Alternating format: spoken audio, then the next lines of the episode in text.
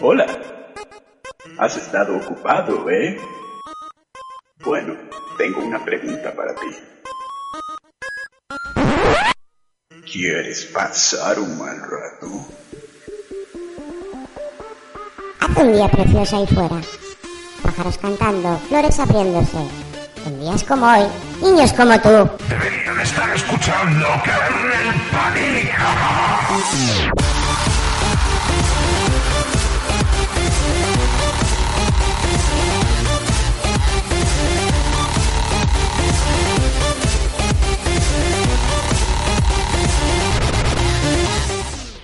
この番組はご覧のスポンサーの提供でお送りしました。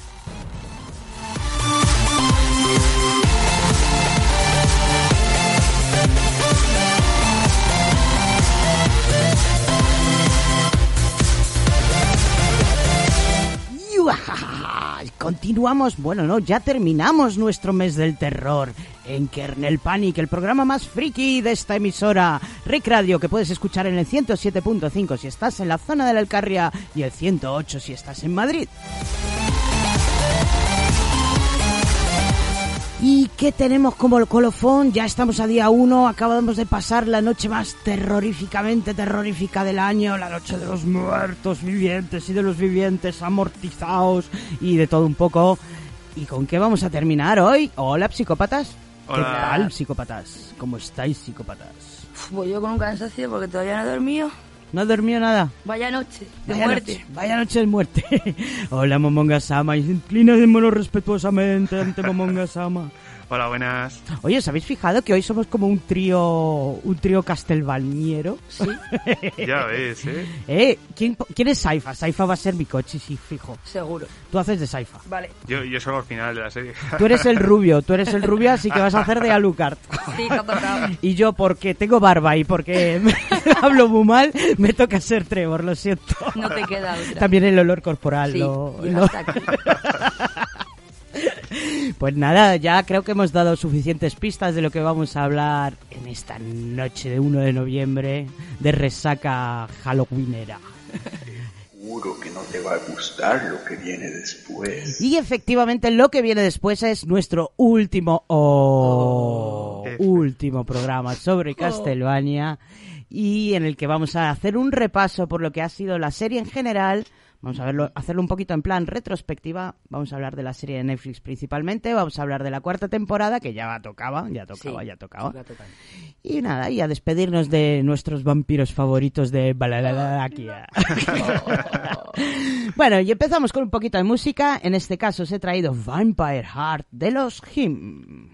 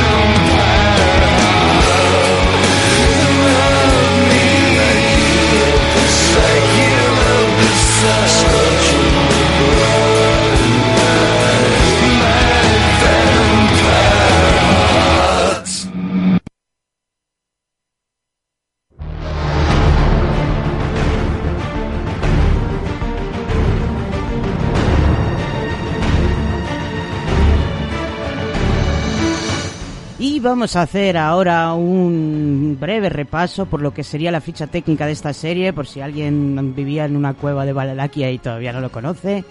Eh, Hoy vamos a hablar de la temporada final de Castlevania, una serie de televisión estadounidense de animación creada por Sam y Warren Ellis para la plataforma de Netflix. Está basada parcialmente, muy parcialmente, en la saga de videojuegos Castlevania, más concretamente en dos videojuegos. El de 1989, Castlevania Kumayo no Dansetsu, o sea, Dracula's Curse. Y también en el juego del 2005 para PlayStation 2, Curse of Darkness. El que siga habitualmente nuestro programa Kernel Panic sabrá que nosotros hicimos ya comparativa con estos videojuegos en nuestros primeros dos programas de sobre esta saga. Eh, Por lo tanto, os recomiendo con todo mi fervor y toda mi sangre burbujeante que os vayáis a iVox, iVox y vayáis a buscar la primera parte y la segunda parte de Castlevania, que seguramente vayan enlazados como enlace en, en la descripción del podcast cuando vayamos a subir este podcast. Y ahí, pues, ¿qué, qué cositas vais a encontrar? Os vais a encontrarnos con nuestras estúpidas opiniones irremediablemente irremediables de- que a nadie le suelen importar. También encontraréis un montón de predicciones para esta última temporada que no ha acertado en Nada, ninguna. nada, nada. Horrible, o sea, no hemos acertado nada. O sea, Pero eso debe de ser bueno, ¿no? Eso es bueno para Sí, la ver, serie. O Porque sea, innova, ¿sabes? Pero... ha sido poco, ha sido poco, poco previsible. Sí, sí. Aunque Joder, también tanto. alguna, alguna que otra expectativa nuestra pues ha caído en saco roto, pero bueno, no, ya, ya hablaremos de eso en la última parte, de la, de la segunda parte de este programa, o sea, si al final en el debate vamos a hablar de nuest- nuestras expectativas, de cómo fueron defraudadas y cómo fueron sustituidas por otras Sí. que tampoco han estado nada mal, ¿eh? Oye, yo, yo tengo muy buen sabor de boca. Ya ves, comparado con otras cosas que hemos visto, esto ha, ha cumplido. Ha cumplido bastante. ¿Y quiénes son los mm, capaces mm, perpetradores de esto, de esta historia? Como hemos dicho, son Sam Ditt y Warren Ellis, que desgraciadamente no van a estar. en- bueno, Sam Ditt puede que sí, pero Warren Ellis no va a estar en la continuación. Ya veréis por qué. ¿Qué Lo vamos a, lo ¿Por vamos qué? a continuar. No vamos a continuar hablando de esto también en el debate. Ajá. Ay, El debate hay chicha, hay chicha. en el debate hay que hay quedarse hasta el chicha. final. Hay que sí, llegar sí. hasta el final, sí. Pero aparte de ellos, pues ya para terminar la ficha técnica, eh, hay que decir que el productor es Adi Shankar, que tampoco va a estar. Es que hay un, hay un tomate ahí liado, ya os contaré, ya os contaré. Eh, al final resultaron cuatro temporadas, eh, un total de 32 capítulos y, por ejemplo, algunas de las voces más sobresalientes en su versión original eh, que pusieron voces a los personajes fueron Richard Armitage, que hizo la voz de Trevor Belmont, James Coles, que fue el susurrante Alucard, que susurra más que habla, Ya ves. eh, Graham McTavish como Vlad Drácula Tepes, inclinémonos todos ante Drácula Tepes, a Tony Armendola lo teníamos como el anciano, Alejandra Reynoso es la que hace de la hermosa Sifa Belnades, y bueno, ¿quién más así importante? O bueno, inclinémonos, en esta última temporada hemos tenido a nada más y nada menos que a Malcolm McDowell haciendo de Barney. Bueno. Ves. Este hombre siempre hace de ma- personajes malignos y malvados, ¿eh? No se quita el estigma Malcolm McDowell. Ay, pobre. Pues bueno, un poquito más así interesante. Le sale muy bien, es un muy buen doblador. la verdad. Ujú. Poco más con respecto a la ficha técnica. Poco más, bueno, simplemente decir las empresas que perpetraron este asunto, aparte de Netflix, que supongo que pondría la pasta. Eh, tenemos a Federator Studios y Powerhouse Animation Studios. Nada, se la ha marcado, ¿eh? La animación en este último. Sí, ha mejorado tantísimo. Hay que ver Ya el, el otro, porque como esto lo vamos a hacer en plan retrospectiva, pues me he puesto a ver un poquito, a repasarme un poco la primera, la segunda y la tercera temporada. Y sobre todo, no veas qué diferencia con respecto a la primera y la Ya segunda. ves, ¿eh? O sea, se nota que lo que han ido recaudando de la gente que ha ido viéndolo y todo el rollo, la han dedicado bastante a mejorar. A mejorar Joder. técnicamente la, la animación, efectivamente. Bueno, pues em, ya hemos terminado con las fichas técnicas. Yo creo que vamos a ir em, embutiéndonos nuestros mm, nuestras gafas de, de comentar. Sí, lo metemos en Y vamos a ir eh, comentando cada uno de los diferentes arcos. Igual que hicimos con el programa pasado, en el que re- repartíamos un poco. Aunque aquí los personajes y sus historias han ido en- entremezclándose bastante más, seguimos pudiendo separar tres arcos mm, fundamentales que vamos a ir repartiendo a lo largo de este programa. Primero vamos a hablar del arco de Isaac Simon y las hermanas vampirellas. Y luego hablaremos del arco de Alucard, que ahí es donde más fallaron nuestras predicciones. Ya y acabaremos en la segunda parte del programa con el, arfo- eh, con el arco de los protagonistas de Sci-Fi de Trevor y el debate. Así que vámonos allá, niños y niñas.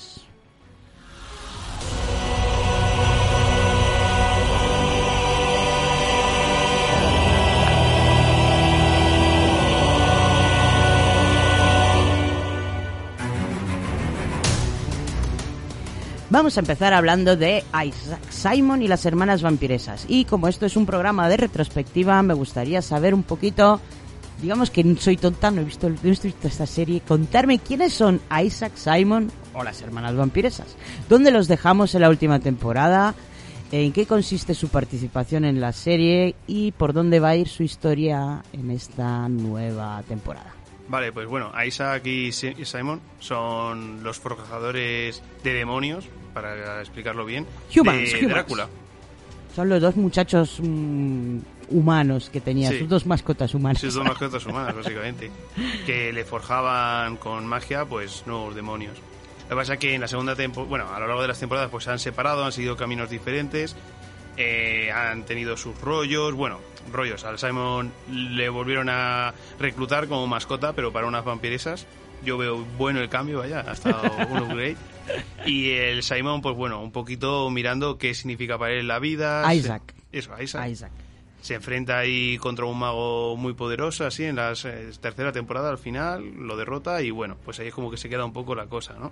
Entonces tenemos a Isaac que ha sido capturado por las por El, Simon, ¿no? Ha sido el- Eso, perdón. El Simon ha sido capturado por las hermanas vampiresas, más concretamente por Carmila, que es un personaje original de la saga de Castlevania que la verdad es que reinventan completamente para esta serie y la convierten en Cruella de Vil. Pero bueno, a mí me gusta mucho Carmila y la verdad es que tuvo un final apoteósico en Son esta muy última bonitas todas las temporada. hermanas, muy bonitas. Son muy bonitas las hermanas. Eh, al final, eh, digo, al principio de la tercera temporada mm, aprendemos que Carmila no está sola, que vive con sus hermanas, pongo comillas en hermanas vampiresas en, en una zona muy norte de, de Europa del Este. Estiria, ¿no? Estiria se Sí, llamaba creo su, sí. su lugar, de donde tenían su ubicación principal. Sí, ahí tenía su palacio principal, vamos. Pues en Estiria vivían estas hermanitas que tenemos a las dos hermanas que son pareja y luego tenemos a, a Leonor que es la que engatusa a, a nuestro querido Simon y lo convierte de nuevo en mascota. Sí, Y, y, por supuesto Carmila que es la chica que maquina. La de los skims siempre está haciendo planes, sí, planes, sí. planes. Eh, ¿En qué consisten los planes de Carmila para esta temporada?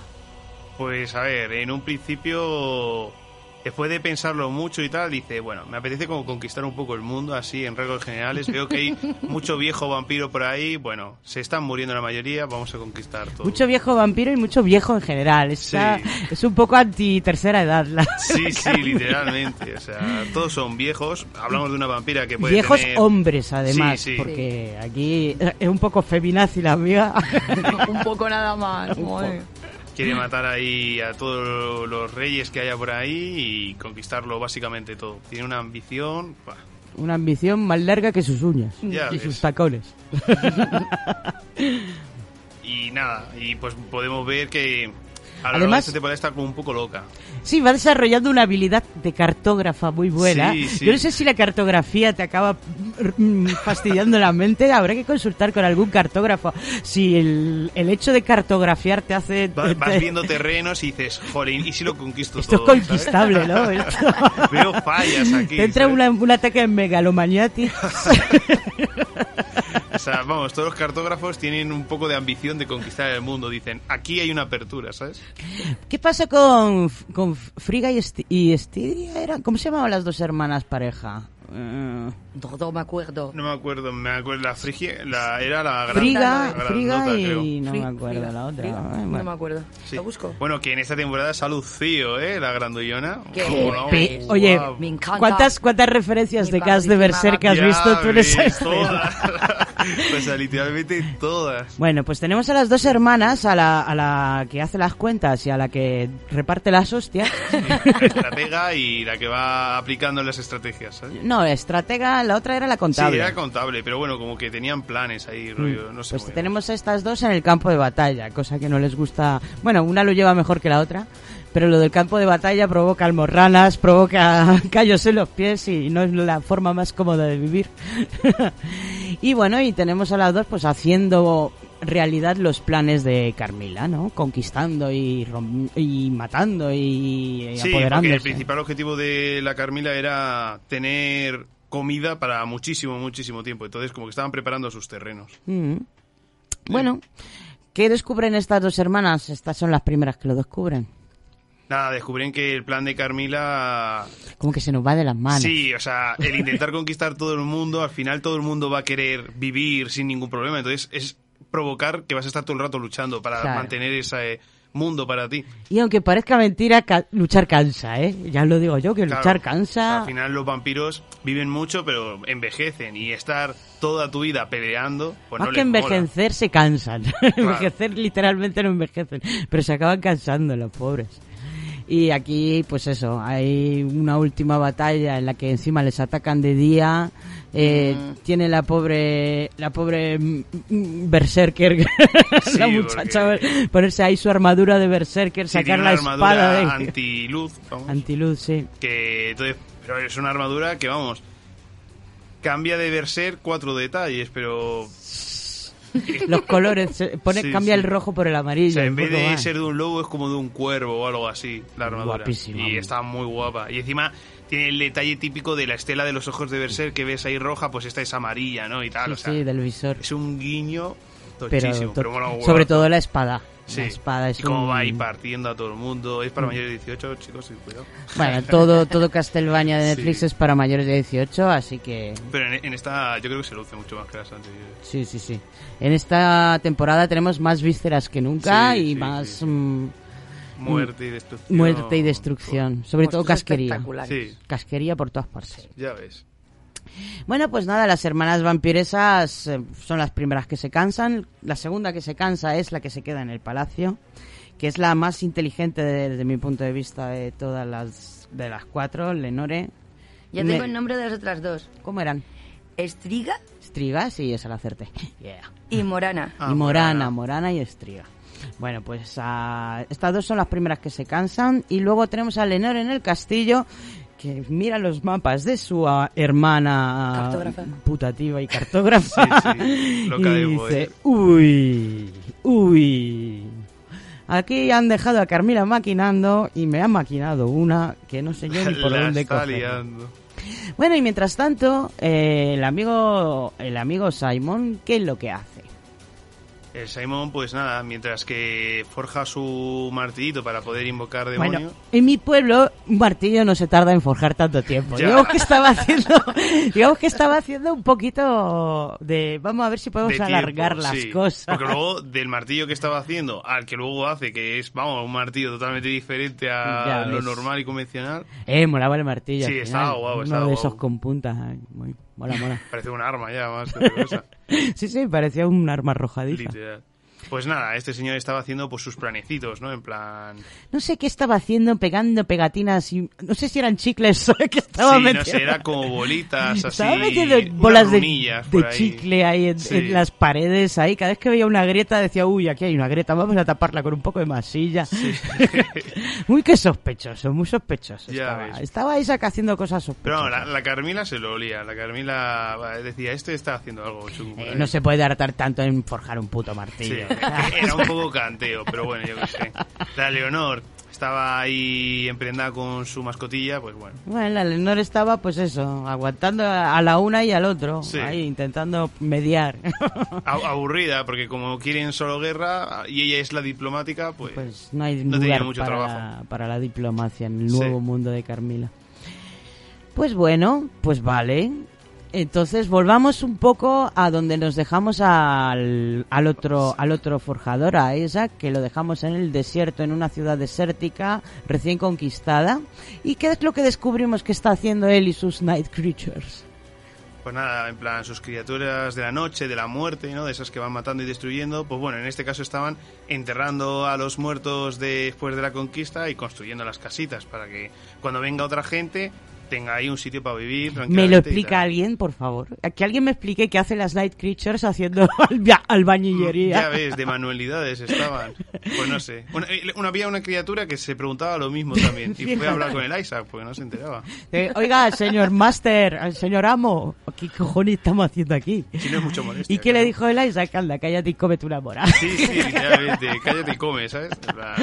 Bueno, no, mentira. La verdad es que me encantaron todas las charlas filosófico... Hay muchísimas charlas filosóficas Hay en esta muchísimas en temporada. esta temporada y esta fue la primera y una de las que más me gustaron. La, la charla entre una criatura de la noche que podía hablar, que ya la descubrimos en la anterior temporada, ya hablamos un poco de ella, y su forjador que, pues eso, que, que le está preguntando a la criatura de la noche por qué nosotros que somos seres creados para matar estamos aquí reconstruyendo. ¿Cuál es nuestra función en la vida? Y entonces Isaac le dice algo muy bonito, como que en realidad no sois criaturas creadas para algo en concreto. O sea, tenéis la posibilidad de forjar vuestro propio destino. Y yo, como forjador, pues soy especialista en forjar cosas. Por lo tanto, puedo forjaros un destino diferente al que tenéis. Claro, mola porque en realidad es como que él también está viendo eso, ¿sabes? Porque él había sido desde pequeño creado, bueno, Drácula lo crió para construir demonios y él mismo como que estaba descubriendo un nuevo futuro para él mismo, ¿sabes? Fijaros que acordaros el viaje iniciático que él tuvo durante toda la temporada anterior, en la que siempre estaba preguntándose, ¿vale la pena? ¿Hay algo salvable en la humanidad? Recordemos que partíamos de una de un punto de partida en el que Isaac y los humanos mm, quita quita. O sea, que no quería saber nada de los humanos y estaba dispuesto a exterminarlos hasta el último. Y poco a poco, gracias a su propio viaje, gracias a la gente con la que se encuentra por el camino, gracias a su experiencia, incluso con las Night Creatures, a las que trata como, como sus compañeros, ya no solamente... Sí, sí, como sus propios, como si él fuera un comandante y tuviera sus propios soldados ahí que cuidar y todo. Y ellos le responden, o por lo menos a mí me lo A mí pareció. me parece que le respetaban, de que... Porque la batalla con Carmila, cuando ves a todas sus criaturas protegiéndole, sobre todo esta última, la, la de las alas, cómo le protegía, a mí me entraba, me Bastantes saltaba también una... menciones a Yoyo ahí, un poquito, ¿eh? Hombre, por favor, Berserk y yo, qué bonito, de verdad, qué bonito. ya ves. Bueno, la verdad es que los yoyeros siempre vemos yoyo referencias en todas partes, Ya, pero pero, es bueno. que con lo de los puñetazos y Ay, todo... sí. Era demasiado. Es una yoyo referencia, fijo. Ya ves, es fijo, fijo. Muy, muy bueno. Pues nada, eh, pues entonces, lo- a mí una de las únicas cosas que no me cuadró es de dónde salió ese espejo gigantesco que... de- A ver, teníamos a Isaac mm, viendo, haciendo las, pasando las putas para cruzar todo el país y de repente, qué casualidad que se encuentra un espejo portal que permite que pasen todas sus criaturas. Sí, es que creo que lo tenía el mago, ya. Que lo Ah. tenía ahí, era una reliquia que tenía él. Pues pedazo de reliquia. Ya de todas formas, eh, una de las cosas criticables en esta temporada es la aparición de espejos mágicos por todas Ya partes. ves, ¿eh? Una, además de Parecía tamaños algo- enormes. Parecía o sea. algo único, pero veo que eso te lo vende un tío en el bazar cuando quieras. Sí, ¿sabes? sí, pero ya no te estoy hablando de pequeños de estos que se usan para no, hablar, no, no, gigantescos sí, en plan sí. portal, cada dos por tres te encuentras uno, o sea, aquí portales por todas partes. A ver, en vez de hacerte un cortar imagen, te ponemos después de un tiempo de andar, dicen directamente, bueno, te ponemos un espejo y ya está, un poco aquí de ayuda, ¿no? Al este. Sí, un poco de Deus Ex Machina nunca Sí, viene mal, sí, un total. poquito. En fin, ¿cómo vamos de tiempo? Va, tenemos tiempo, tenemos tiempo. Tenemos cuatro minutitos más. Vamos a ir avanzando en esta Sí. historia. ¿Qué pasa cuando, nos- bueno, Isaac al final termina de con- reconstruir la ciudad, sus muchachos colocan el espejito de marras y deciden, pues, a dónde ir? Pues a por las uni la diría que la única vampiresa que queda bastante potente, que es la Carmila, dice, "Uh, Esta genera mucho caos, no es bueno para la humanidad. Además estaba buscando a Simon. Hmm, Y todo el mundo, todos nosotros nos pensábamos que estaba buscando a Simon para vengarse para de. Simon. Pero, Pero. Pero no, luego al parecer durante su viaje, replanteándose toda su vida, tal, lo que tiene que hacer, su futuro, porque lo que más piensa es si merece la pena seguir viviendo por un futuro.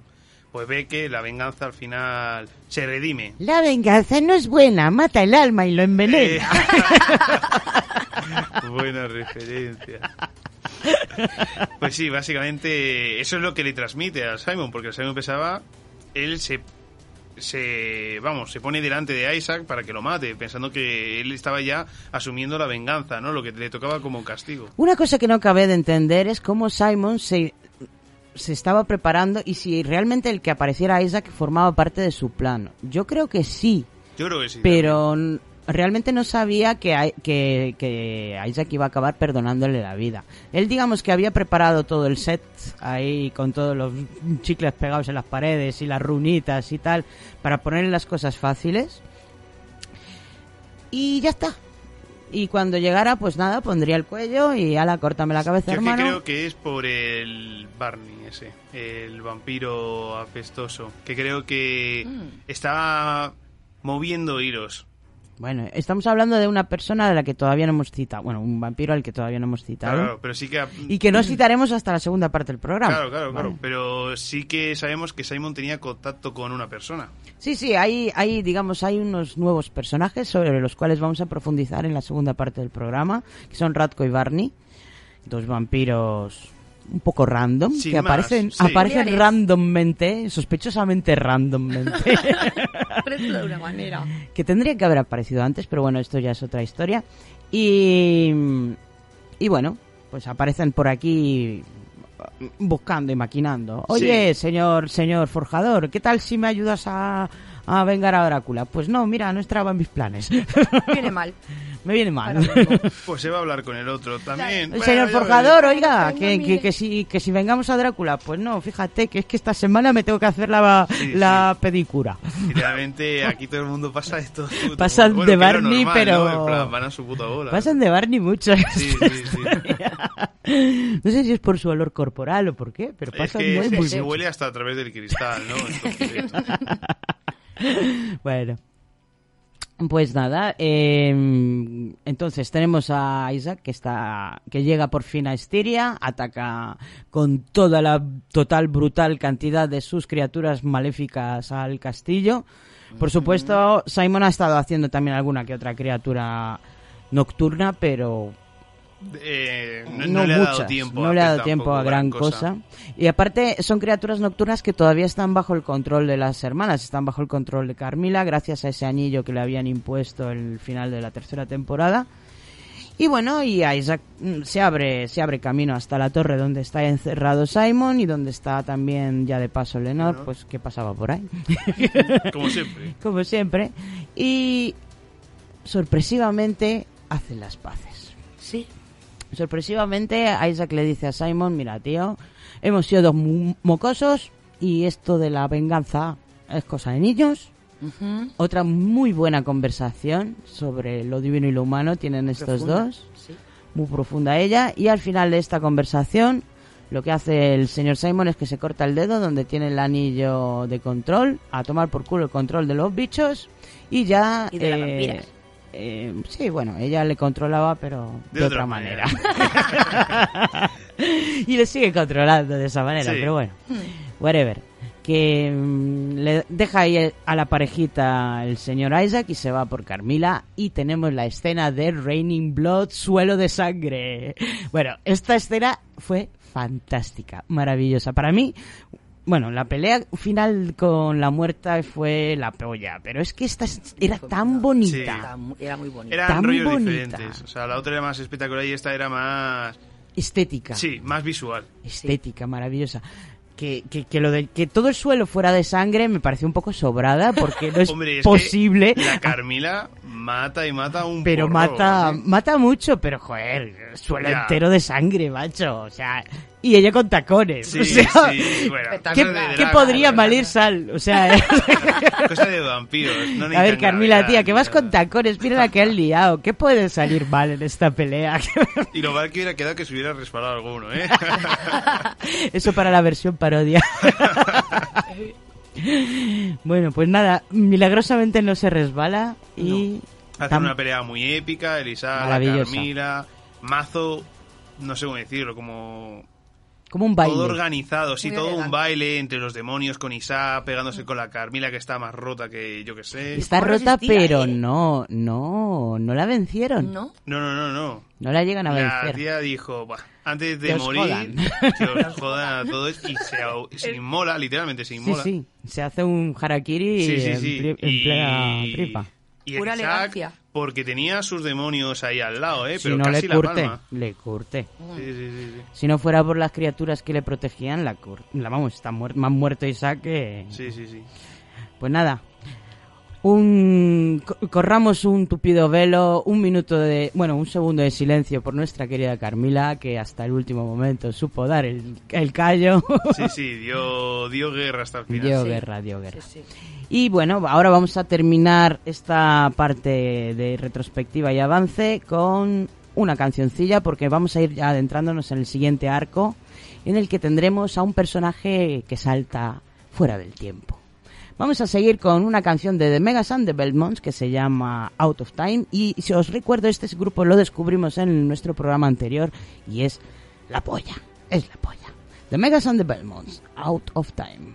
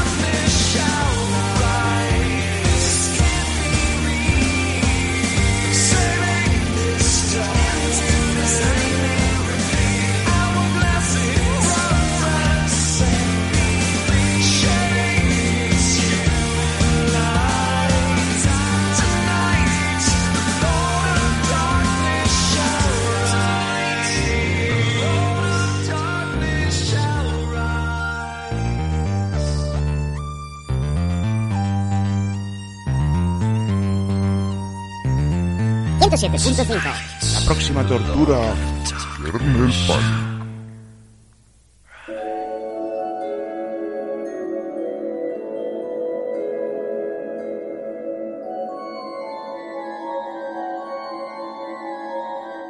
Y bueno, continuamos. Primero, fe de errores. Mikochi tiene razón. Yo llevo todo el programa metiendo la pata.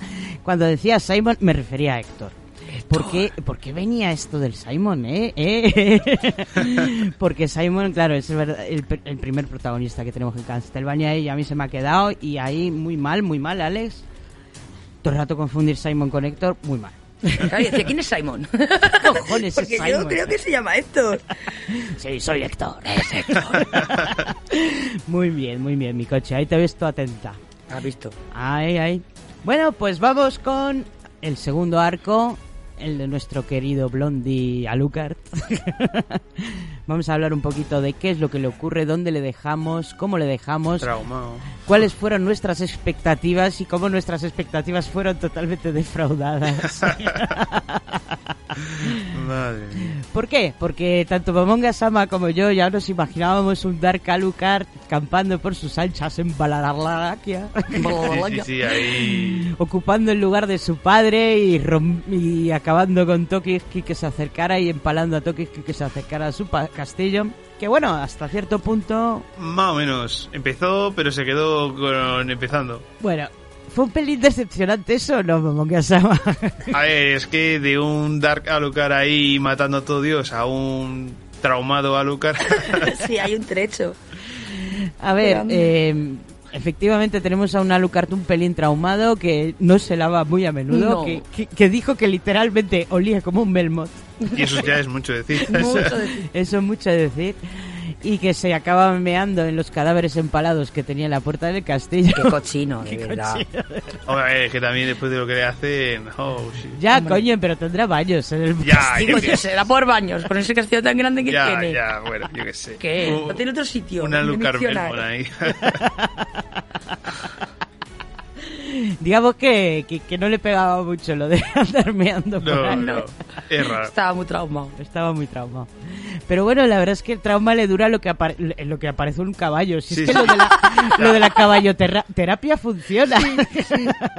Clarísimo, ha quedado patente. Por eso se usa en psicología. Claro. Tú le pones a un caballo a alguien traumado Y ya está. Y ya está.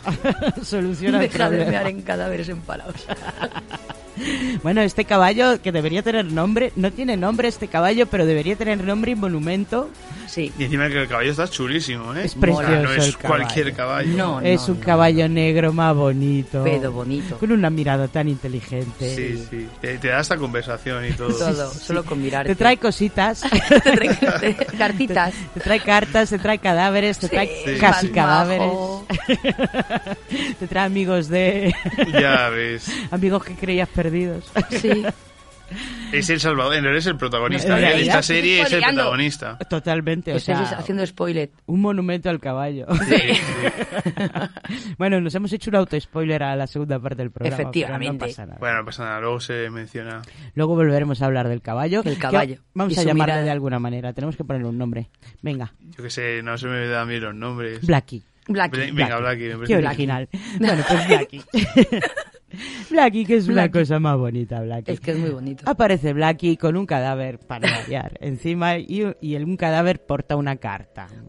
¿Qué carta es? Chan, chan. Socorro, socorro, señor Alucard del Castillo. El señor, el Alucard del El Castillo. señor Sí, sí. Le llaman el Alucard del Castillo. Como si hubiera otro Alucard que no fuera el del Castillo. Pues bueno, le, le piden ahí. ¿Será que hay uno en la biblioteca? Sí, Alucard en de la biblioteca, el de la carnicería. ¿Cu- ¿Cuántos Alucard, sabes, habrá en el mundo siquiera? Señor, el Alucard del Castillo, venga a ayudarnos, necesitamos ayuda. ¿Y quiénes eran los que mandaban la carta? Un pueblillo de ahí al lado. El Donesti creo que se llamaban, los habitantes del pueblo de Donesti, Es que es un pueblo vecino. Pues como quien te pide sal. Oiga, Claro. tiene un poquito Sí, de sí, sal, lo- ¿puede lo venir a sacarnos del de atolladero? Eh, y Para quitarnos? nunca haber ido al castillo, han hecho un mapa li- literalmente exacto, ¿eh? En plan, le dibujan el castillo, te dibujan el poblado, mira, flechita, flechita. aquí. Eso es para el caballo. ya ves. Eso ¿eh? Blackie, Blackie lo sabe interpretar. Vamos, flipante. Bueno, hay un, poquito bastante de Deus Ex Machina en esta, Sí, en esta sí. serie, pero bueno, yo qué sé, se disfruta igual. Había que sacarle del castillo ya a la Había que sacarle. de traumitas. Aunque a mí me habría gustado que hubieran sido Sci-Fi, Belmont y Trevor Belmont los que lo sacaran de allí, pero bueno, No quedó mal al final. No. no quedó mal. No, No, quedó para mal. nada. Y bueno, pues a Lucar no puede decirle que no a un caballo, por lo tanto se acicala un poco, se pega una buena, una buena ducha. No, no, no, yo creo que no. No, sí, se pega Sí, una hombre, ducha, ya se no tiene las pega manchas. una ¿no? ducha de esa época, ¿no? Coger un bol gigante de agua y echárselo Ya encima. está. Claro. Jabón jabón una nada. ducha estilo, estilo Griffith. Claro, claro. Nah, ese hombre al pecho descubierto, necesita jabón. Claro. Se pone la chupa esa suya que tiene. Que mola un montón. que mola un montón y se convierte en alas. Y tan Sí, bonito, sí. va. Y no sé de dónde saca un escudo precioso que yo ya eh, había visto algo parecido en Symphony of the Night. Sí. El escudo. eh, todo el mundo celebró la aparición del escudo, pero vamos, el escudo estaba un poco visto ya. Sí, sí. Pero bueno, eh, le da uso, le da uso. qué bonito el escudo, qué bien, qué bien, qué bien le pega, le pega el escudo. Está muy guay, muy ahí soldado, ahí guerrero. Precioso. Y llega a Donesti, salva el día, se carga todo lo que pilla por delante y ahí conoce a su churri. Bien, Otro spoiler. Qué spoiler, si ya hemos llegado a Todavía esta no parte. sabemos, ahí no se sabe todavía si es Churri. Buah. Eh, con Alucard, literalmente cualquier persona que tiene dos segundos de conversación es posible, tío. Obvio, Obvio. obvio, o sea, Es que es muy bonito es que bonito. de ver, es bonito de Y ver. además ver, que te pega esa mirada y esos sexy. susurros. y esos ojos amarillos. no. Claro. Ya ves. Ese pelazo, Ay, el pedazo. esa tez transparentosa. Bueno, obviamente es una churri que está metida con calzador y medio, pero... Pero está Ah, es, la, es la mami impostor de la. La Alucard está, vamos. La mami impostor de... Ya ves. No lo hubiera definido yo así, pero A ver, es que la Alucard parece un peque, ¿sabes? Ahí con la chica que está ahí como todo el rato. Yo que se parece a su madre, ¿sabes? pero la susurrea. Sí, pero la La Alucard está encantada. pero susurrea a todos. Ay, ay. Bueno, la chica me cayó muy bien. Estaba más metida aquí con un calzador que otra cosa. Vamos, Pero que si no hubiera estado... mm, mm, mm. Bueno, es para que la Alucard esté feliz. Y para que la Gamergate también esté feliz. Claro. No vaya a ser que no salga gay el muchacho. Claro. Ey, que la tía se las gasta ahí con el martillo y el- la espada. Bueno, ahí es me- medio Thor. Sí, sí. ad- aparte que eh, vi algún que otro vídeo ahí. Casi todos los chicos que ven Ca- Castlevania estaban ahí en plan marujón. Uy, uy, que la churri, pues tenía que haberse un besito. Digo, coño, ¿cuándo he acabado yo en un fandom femenino? ¿Cuántos muchachos aquí pidiendo que haya rollito? No, la chica molaba un montón. Sí. Era una tía, una tía cañera, así medio gitana ella. Un poco, ¿cómo, se, ¿cómo era la del Disney? Tú que vas de Disney, ¿cómo se llamaba la gitana del Notre Dame? Esta? Ostras. Esmeralda, un poco Esmeralda. Esmeralda. Ah. Sí, sí, bueno. tenía ahí su solero. Así que, bueno, si os habéis fijado, en una gran parte de los víctimas, eh, sobre todo víctimas que salen en Castlevania, son todos de etnia gitana. ¿Qué? Pues puede ser, ¿no? Pues no me había yo dado cuenta yo ¿No de te has eso. fijado que son todos morenos de piel? ¿Qué pasa con los morenos? Tienen que ser gitanos. En esa zona del país, en Sí, esa época, sí, y en este Claro, contexto, venga, sí. Sí, sí, sí, en esa época a sí. veces no aprecio yo Y sobre todo en esa zona del mundo. que- Sí, sí, no, que o son sea, no, no queda otra, no creo que fuera Que- otra cosa. Sí, No, sí. O son eslavos o son gitanos. Una de dos. Es que... Es que qué noche llevo. Ay, qué noche. Sí que creo que diría que solo salen gitanos y vampiros. No, los que son víctimas suelen ser gitanos. Fíjate que los que ah, bueno. mueren, pobrecitos. Los Sí. niños, las niñas. Pobrecitos los que mueren, los que están en los pueblos, los Sí, que sí, son sí, sí, carne sí, sí. de vampiro, por así Los pueblerinos, los campesinos. Casi todos son gitanos, los pobres. Sí. Se llaman los palos. Pero bueno, así de duros están luego. Pues nada, mm, tenemos aquí a Lucar que llega al pueblito este y se encuentra con... oh, sorpresa. Surprise. Sorpresa para nadie. ¿Por qué? Con un señor metido en una letrina. Madre ¿Quién es el señor metido en una letrina? ¿Y ese quién era? El conde de Saint Germain. ¿Dónde dejamos al conde de Saint Germain en la última temporada? Momonga Sama, ¿tú qué te acuerdas? Desaparecido totalmente, en plan... Estaban eh, luchando contra un... Con, junto con la maga y Belmont. Estaban luchando contra una especie de monstruo que podía controlar el tiempo raro. Bueno, que se coló en el corredor infinito. De Sí, hecho, sí, o sea, al final lo, se metió en el corredor del infinito para salvarlos del bicho de ese raro. Sí, Y se supone que se daba por desaparecido. Estaba en el corredor infinito. claro. La verdad es que yo cuando le vi emerger de la letrina dije, what the fuck, ¿qué coño hace Y este este- hombre aquí? sí, sí, Hay una salida me- del corredor infinito en las me ocurrió, me dije, ¿y este hombre quién es? Bueno, ¿cómo Luego que ya quién empecé es? a recordar, pero A ¿por ver, qué sale yo este hombre de la lo primero, lo primero cuando le vi con su outfit de los videojuegos dije que bien que le hayan puesto el outfit de los videojuegos. Ya ves, ¿eh? Ahí muy guapo, muy guapo el puntito de referencia a Curse of Darkness. Que bueno, sí que sin tener nada que ver, pero... sí, sí, sí. Pero bueno, gracias a una retrospectiva flashback en el que vemos un- un- unas buenas imágenes de su pasado y nos llevamos otra decepción Momonga Sama y Sí. ¿Por qué? ¿Por qué? Ver, contarnos, contarnos. Está guay que explique, ¿no? Un poco, en plan, quién es, ¿no? De dónde sale, por qué hace lo que hace y tal. Pero bueno, sigue sin tener nada que ver. A ver, ¿tú te acuerdas tú y yo la de la de teorías que teníamos sobre quién era la silueta de Marras? Ah, bueno. Pues la silueta de Marras Nadie. era una churri random, Nadie, porque al final tampoco sale nunca, así que no es nadie. la novia de Saint Germain. Venga, ya. Ala, Sí, sí, tanto sí, misterio vas. para. Con la de teorías tan bonitas que teníamos tú y yo.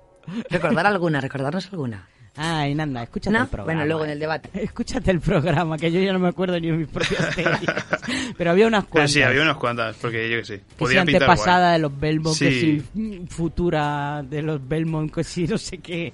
Pero nada. Que si podía ser hasta Lucar, vamos, de todo, todo tipo de Sí, yo- teorías esa locas. era la que más podía ser, que podía ser Alucard ahí desde el castillo, porque como parecían unas bibliotecas raras, hasta no sé qué. Pues no, Era la Emma. churri. era la churri.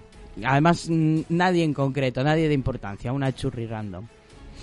Sí. Pues la churri random, que era una aventurera, acabó perdida junto a él en el mm, pasillo este infinito de marras, en el corredor infinito. Sí. Infinito.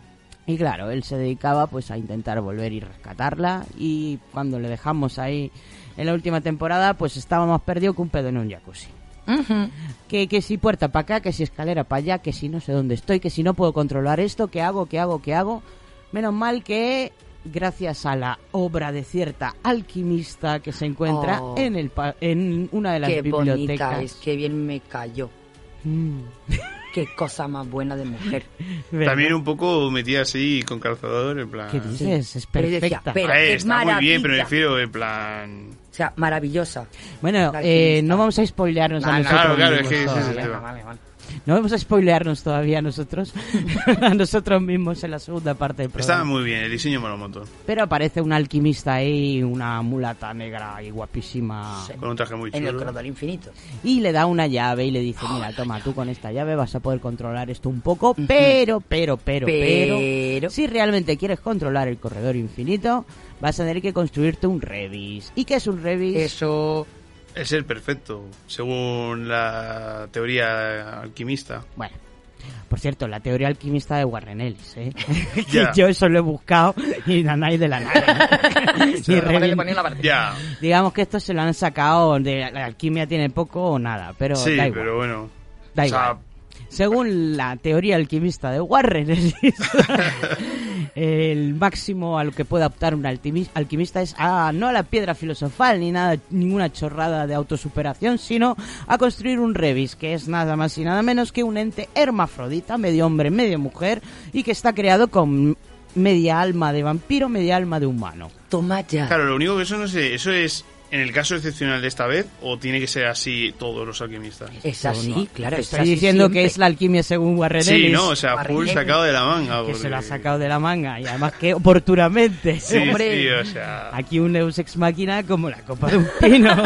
Pero bueno, estamos hablando de un tío que puede ir entre el tiempo y el espacio según le plazca, así que... sí, pero no, pero este, este, Sí. este, o sea, o sea, obviamente, ¿a- ¿por quién va a ir nuestro querido Saint Germain para montar su revis? Pues a los últimos que vimos en la, en la anterior temporada, que era Drácula y su esposa, que están ahí. Ahí en tenemos a un, a un humano, digo, a una humana y a un vampiro que nos valen.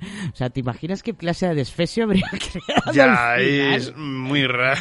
Muy raro, Raro, todo. raro. En fin. Vamos a aparcar el revis de momento. Vale. porque todavía queda para eso y vamos a seguir avanzando un poco más en este arco que nos quedan nos quedan un par de minutillos para ver hasta dónde llegamos. ¿Hasta dónde llegamos? eh, tenemos aquí a, a Lucard que le gusta la pandilla esta del pueblito. Ha dicho que los niños le caen muy bien, juega un ratito con ellos y tal.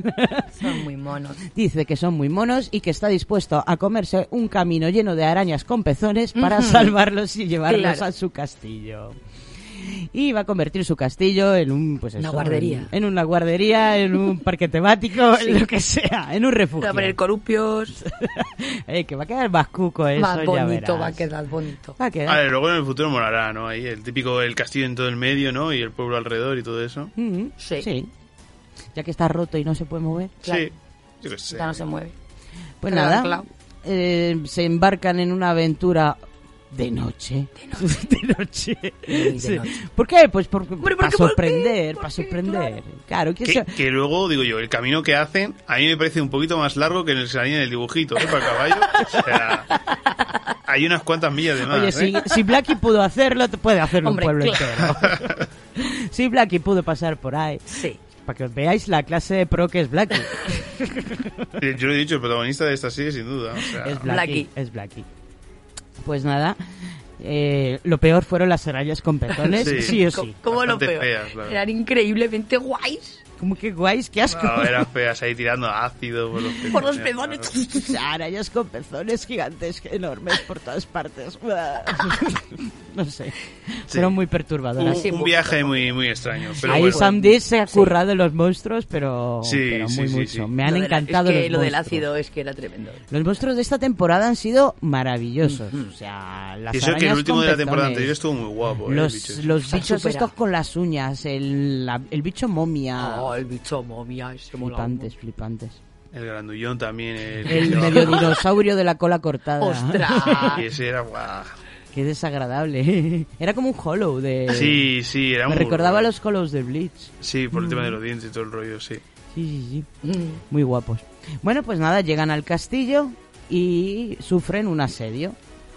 En plan, así de repente, pum, medio ejército plantado en la puerta. Hola, ¿qué tal? Hola. Bueno, ¿de dónde venía este asedio? ¿Quién montaba esta infraestructura? Esto es una pregunta a la que vamos a responder en la segunda parte del programa. Chan, chan, chan. Lo siento, señores de la antena, vais a tener que esperar una semana entera para enteraros de cómo Siete continúa días, esta triste con sus días historia. y sus noches. Pero bueno, tenéis la opción de ir a iVox mañana, que vamos a subir el podcast ya y donde podréis escuchar la continuación de esta triste historia. Pero bueno, en la siguiente parte vamos a ver qué pasó con, con Sci-Fi y con Trevor. Vamos a descubrir quién había montado este pedazo de ejército de muertos vivientes, de mm, sucubus, incubus y todo clase de bichos desagradables que deciden asediar el castillo de Drácula. Qué osados. ¿A quién tenían dentro? Porque tenían un topo inside. Llamamos un espía. tenían a un a un pues eso, a un hombre dentro. Un traidor. a un traidor. Y por fin tendremos el momento más esperado por toda Latinoamérica unida. y de hecho, el más esperado por todos nosotros que tardó fucking ocho capítulos Ocho. en cumplirse. El reencuentro. El reencuentro. Pero bueno, esto será la semana que viene para algunos, dentro de algunos minutos para otros, y ahora os vamos a dejar con una cancioncita de Sting que se llama Moon Over Bourbon Street. over Bourbon Street tonight. I see faces as they pass beneath the pale lamplight. I've no choice but to follow that call. The bright lights, the people, and the moon and all. I pray every day to be strong. For I know what I do must be wrong. Or you'll never see my shade or hear the sound of my feet while there's a moon over Bourbon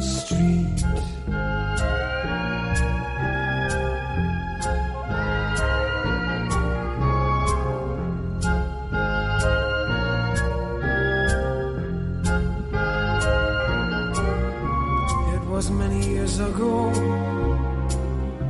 that I became what I am. I was trapped in this life like an innocent lamb. Now I can never show my face at noon, and you'll only see me walking by the light of the moon. Brim of my hat hides the eye of a beast, of the face of a sinner, but the hands of a priest. Oh, you'll never see my shade or hear the sound of my feet while there's a moon over Bourbon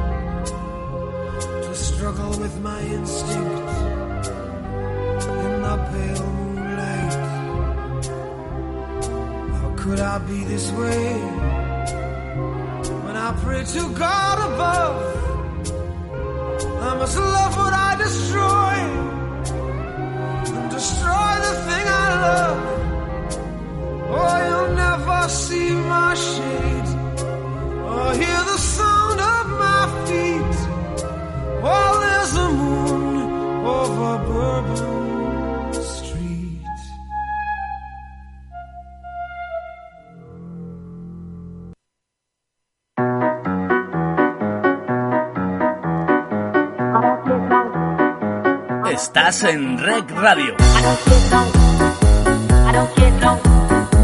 Rec Radio. La radio en positivo.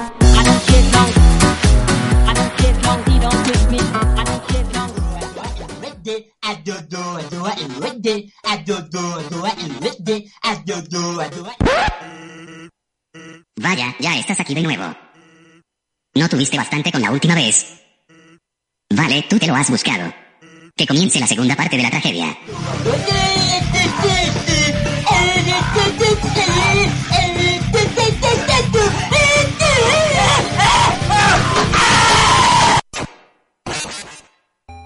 Maldita justicia poética.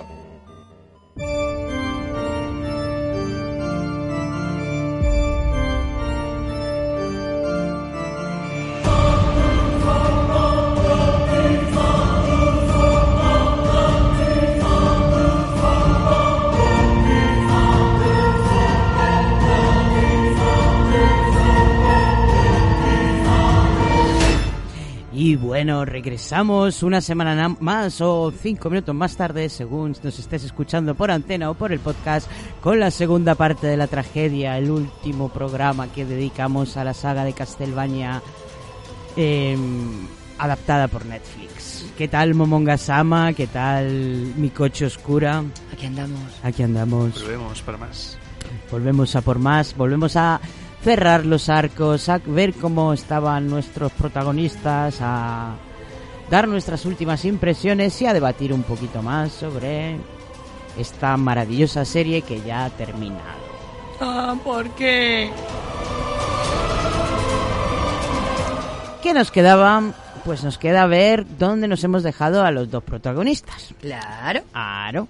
¿Dónde están nuestra sci-fi y nuestro Trevor al final de la tercera temporada? ¿Dónde nos los dejamos?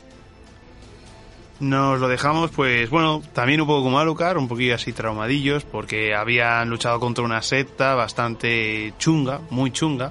Sí. Todo el rollo también paranoico del viaje que se marca el tío este en el tiempo, en el pasillo, ¿cómo era? El Corredor infinito. corredor infinito. Bueno, demasiadas cosas locas, ¿no? Que cualquier persona posiblemente quedaría igual o peor. A ver, estos dos cuando empezaron su loco viaje iniciático por las tierras de Valalaquia, que dejaron al pobre Alucard solo, vaya dos gilipollas, para irse de viaje de luna de miel. Mm. Estuvo muy Menuda luna de feo, miel. muy feo. Muy feo, hicieron algo muy feo. Muy feo. Bueno, pues em, ya se estaban empezando a cansar del puñetero viajecito. Ya cada vez se les ve más cansados, Aburrido. aburridos, con los huesos un poquito hechos polvo. Sí. Sí, alguna que otra herida, sí. Alguna que otra que herida superficial, alguna que otra herida psicológica, ya están hasta los cojones, vaya. Que ya está bien, hombre, que esto esto no es lo que ponía en el flyer que de- de lo- del crucero este que nos vendieron. Sí, o sea, sí, claro. aquí un poco desastroso el viaje de luna de miel. Y bueno, pues acaban retornando de cierta manera a la ciudad que fue origen de todo, a Targoviste. O Targoviste, o oh, qué mal lo pronuncian, de verdad. Sí. Targoviste, Targoviste. Targoviste. Que por cierto, si os resulta curioso este nombre, esto- eh, Targoviste se podría traducir literalmente como la ciudad de los mercaderos, mercaderes. Ay, qué bonito. ¿vale? Y que existe esa ciudad, ¿eh? que no se la han inventado. Por lo menos espero que en la realidad esté mejor que en la serie. Eh, ¿Por qué decimos que en Targovista empezó todo? Porque ahí es donde asesinaron a Lisa Tepes. Ahí es donde empieza realmente la primera temporada de Castlevania. Sí, Ahí- donde Drácula echa las maldiciones, echas todas las movidas, se carga a un porronazo de gente y donde empieza la leyenda, vaya. ¿Y en qué situación nos encontramos a Targoviste? Cuéntame. Pues mal, muy mal. Literalmente donde... O sea, cuando pasó todo lo de Drácula, pues sigue igual, no ha cambiado nada. O peor. O peor. O peor. La gente muriendo, bueno, sigue habiendo muchos demonios por ahí matando gente, tal. Bueno, los demonios de hecho han hecho de la ciudad su, su, Su hogar, su hogar. Pues hay nidos por todas partes de vampiros, de criaturas de la noche que atacan cada dos por tres. La gente no sabe ni, ni, ni dónde colocar sus letrinas, las colocan al lado de la comida. Un sí, sin sí, o Dios. sea, no, saben ni dónde mirar, sinceramente. Sinceramente.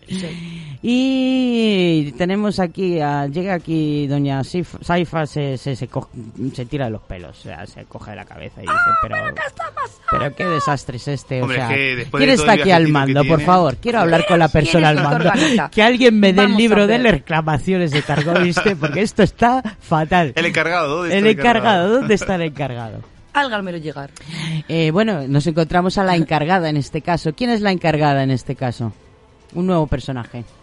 ¿Radko? No, No. por favor. ¿Cómo No, se llamaba la La encargada? niña... No me acuerdo. Pues busca, busca. La, la chiquilla esta que está más La del pelo perdida. cortito. Sí, sí. Dad pelo, ¿eh? Para la época. Poco se dice eso, ¿eh?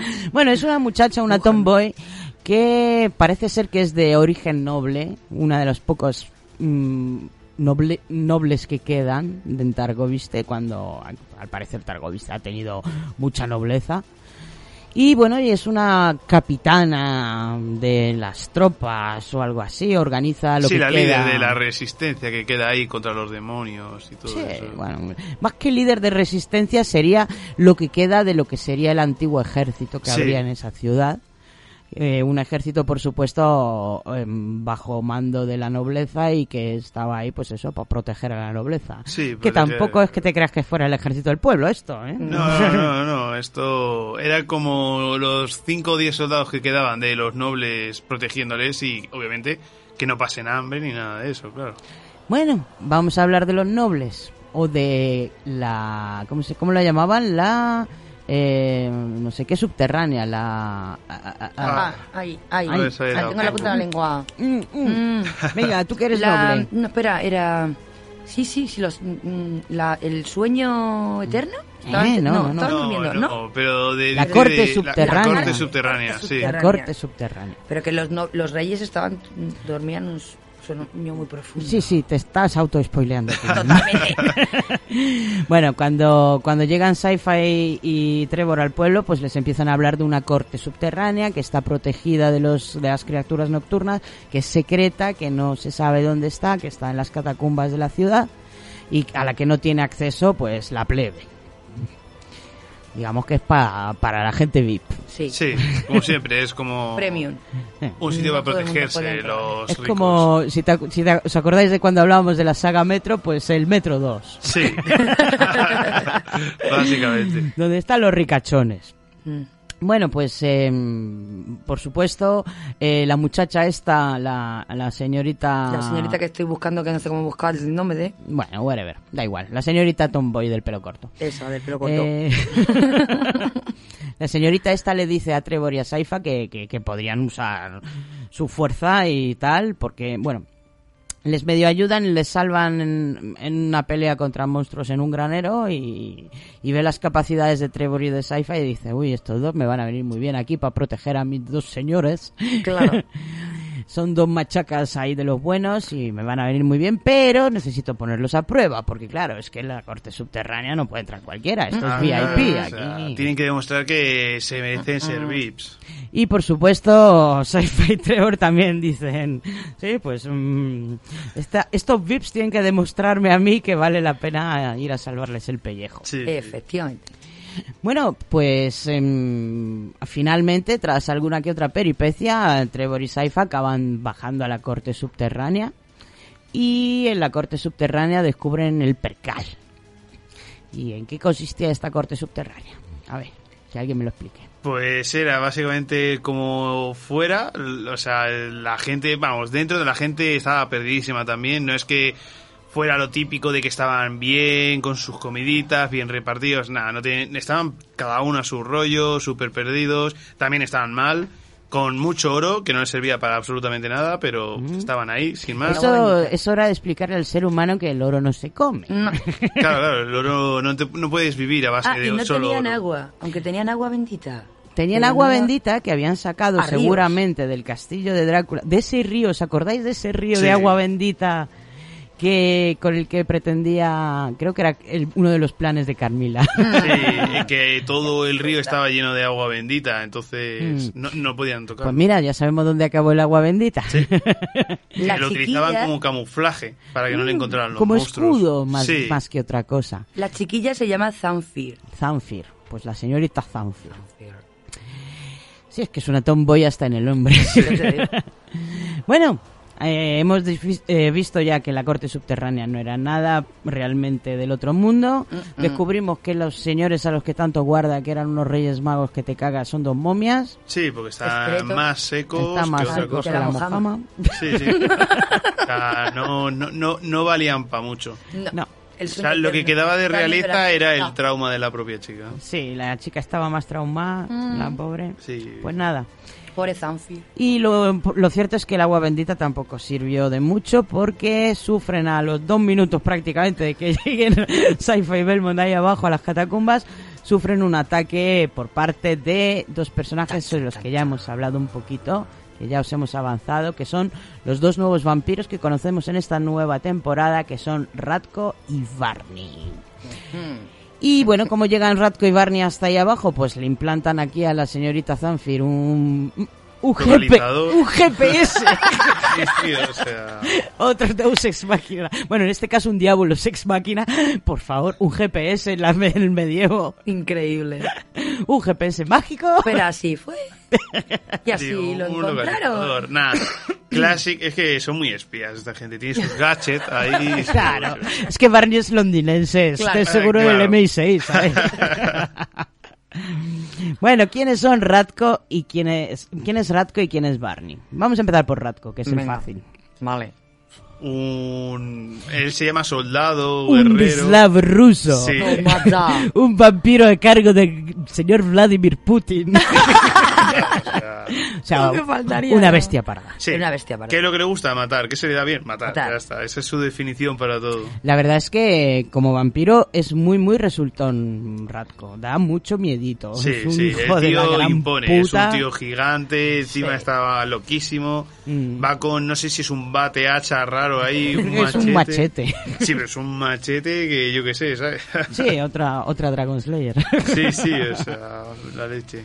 Bueno, pues este muy confiado, muy- con muchísima auto, Sí. autoestima. Normal, un guerrero nivel 100 con sus pets, va, va ahí, va, va por todas. Va por todas. Y bueno, al final le dan pal pelo. Sí. ¿eh? Mm. Le cuesta bastante. eh, a- la pelea con, con Trevor está bastante bien. Y bueno, Za- eh, Zanfir era Zanfir. Zanfir al Zanfir. final acaba, acaba, pues Mal. sirviendo de escudo humano. Sí, Pero- porque en realidad, como estaba loca, tal, tampoco es que digas tú, oh, se ha sacrificado. Bueno, no sé qué le pasaría por la cabeza, ¿sabes? Mm. Ella quería salvar a su pueblo.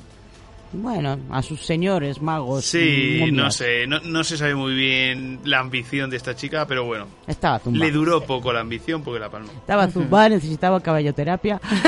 y no quedaban caballos. Blackie. Blackie no se dignó a aparecer No llegó. esta vez. No llegó a tiempo. No llega a tiempo. Así que, pues nada, mala suerte. Sí, sí. Ratko, pues eso, él acaba muerto con mucho esfuerzo por parte de Trevor y el sacrificio de Zanfir. La Y nos- aparición de gadgets muy chulos también por ahí. Sí, una de las cosas más interesantes de la corte subterránea es que Tenía conseguimos, ver alguna que otra reliquia Ostras, del juego, sí. Sí, como sí. la famosa Cruz Boomerang. Cruz Boomerang, ¿eh? Un ¿Cómo clásico. mola? Apareció por fin la Cruz Boomerang. Apareció. Es Apareció. muy popular en la serie, ¿eh? sale Sí, sí, mucho sí. y la utilizan un montón. Y la verdad es que hizo su, su trabajo perfectamente. Y otra reliquia más que era una espada, Una, bueno, más que una espada, Una parecía daga. una daga. Sí, Sí, una, una daga. por partes. una daga desmontada, que Sí, está sí. desmontada pues porque está más maldita que...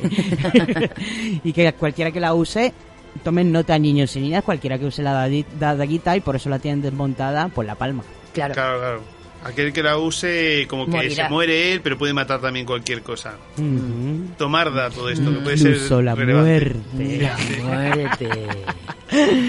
Bueno, y hablando del rey de Roma, Barney. Barney. ¿Quién es Barney?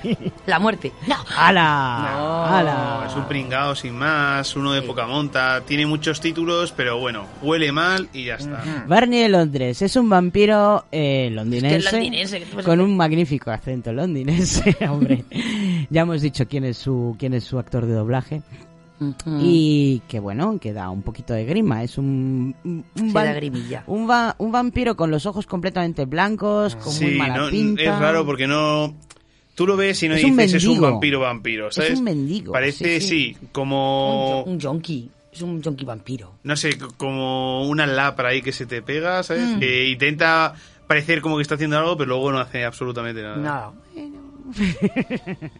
Claro. Bueno. Bueno. Pero hacer sí que Es hizo. el, es el que el, el que monta los complots en esta Claro, temporada. en este, en este momento tú piensas que es eso porque es como lo que todo el mundo habla de él y es lo que te intenta meter en la cabeza. Mm. Pero luego si analizas bien, es el que literalmente la está liando Pero, todo. pero liándola ahí. Sí, Habla sí, sí. con unos, con otros, que sí con los Mm, forjadores, que, que sí con los forjadores. Germain. Es que sí. básicamente todo lo que es en la serie está planeado por él. Bueno, hace un rato, eh, o la semana pasada, según quien nos escuche, eh, dijimos que al señor San Germain lo había, eh, lo, lo encontrábamos en la letrina y nos lo habíamos llevado al palacio junto con el resto del pueblo de Danesti. Da. Pero el señor San Germain tenía una agenda oculta.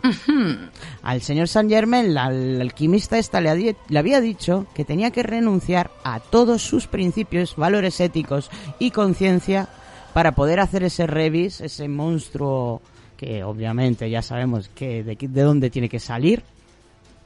Y fíjate tú por dónde resulta que Barney está enterado de lo que el señor San Germain quiere hacer. ¿Cómo lo sabe Barney?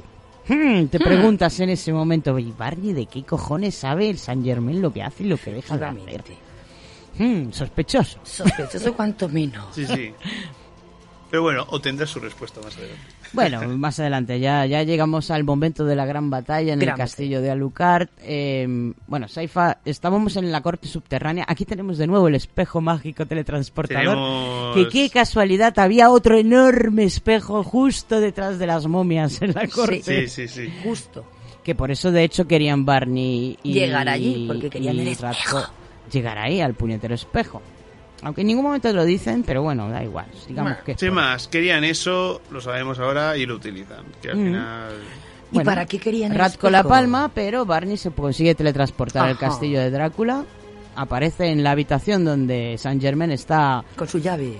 Con sus, mm, Sus invocaciones, movidas raras, movidas sí, raras, sus y se encuentra con, pues eso, en un campo de batalla. Y ahí está Saint Germain ahí, pues aprovechándose del campo de batalla. Sí, aprovechando que el Alucard está distraído matando a un montón de. Bueno, que se está matando a un montón de demonios y de un montón de Sí. gente, porque todas y cada una de esas muertes estaban alimentando la magia de sangre, la magia de muerte que estaba llevando a cabo en ese momento.